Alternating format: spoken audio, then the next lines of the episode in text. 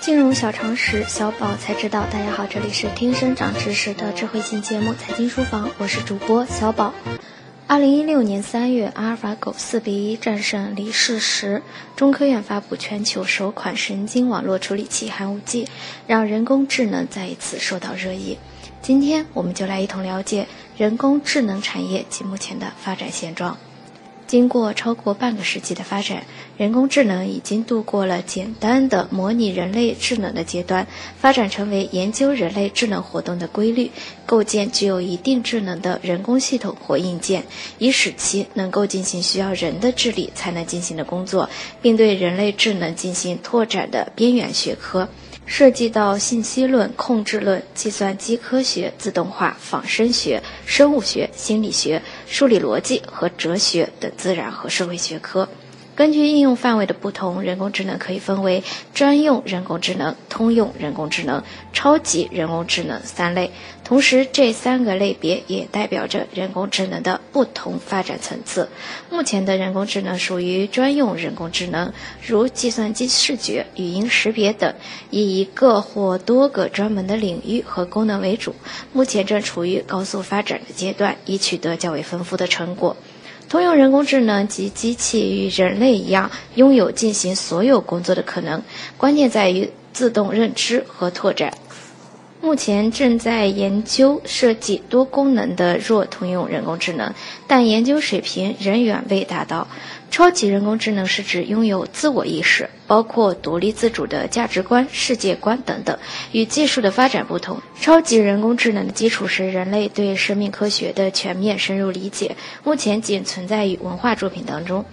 互联网的发展给全球互联网企业带来了丰厚的营收，而基础研究的进步使得人工智能的商业化得到了很好的支撑。众多创业公司涌现，人工智能的广阔应用前景是对资本的最大吸引力。另一方面，随着资本参与度的提高，人工智能产业的发展势能也得到了很好的积累。艾媒数据显示，中国人工智能产业规模从2016年。突破一百亿，以百分之四十三点三的增长率达到了一百点六亿元。预计二零一七年增长率将提高至百分之五十一点二，产业规模将达到一百五十二点一亿元。并于二零一九年增长至三百四十四点三亿元。中国人工智能产业起步相对比较晚，但产业布局、技术研究等基础设施正处于进步期。随着科技制造等业界巨头公司的布局深入，人工智能产业的规模将进一步扩大。而随着众多垂直领域的创业公司的诞生和成长，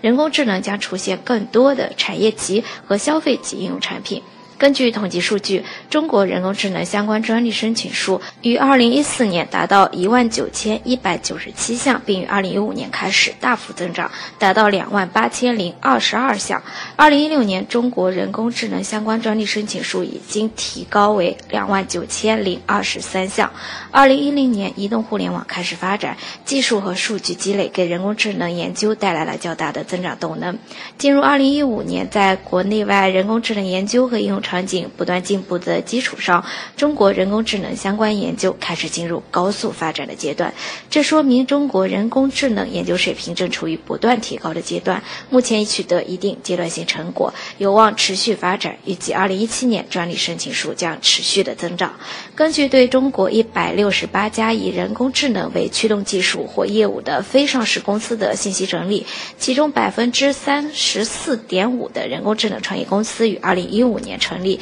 除此之外，百分之二十点八五成立于二零一四年，二零一六年成立的人工智能公司占到百分之十六点七。从二零一四年起，中国人工智能产业的创业潮就开始兴起。二零一五年是名副其实的人工智能创业年，涌现了相当一部分优秀的创业公司。值得一提的是，二零一六年虽然资本市场回归理性，但人工智能创业热情并没有太大减退。这说明人工智能作为前前沿技术随着商业化场景的拓展，产业前景依然值得期待。第四范式是人工智能产业中比较典型的创业公司，它是一家人工智能技术和服务的提供商，由多名人工智能行业资深人士创建，以机器学习为核心，致力于为企业提供基于人工智能的行业应用。目前在金融解决方案和开放平台方面有成熟的积累，获得创新工厂数百万美元的融资。艾媒数据显示，二零一六年人工智能创业公司发生融资事件七十七起，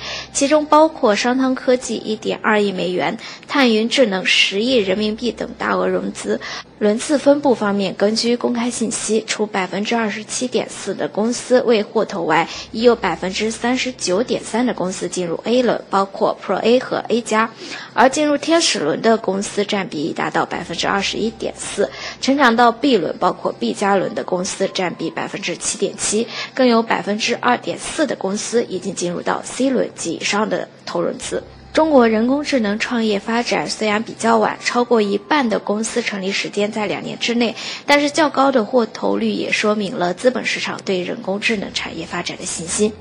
即日起，大家可在微信中搜索“全拼金融理财峰会”，加入财经书房后援会，微信实时掌握节目动态，并有机会获得电台年终福利。以上就是今天的内容，我们下期节目再见。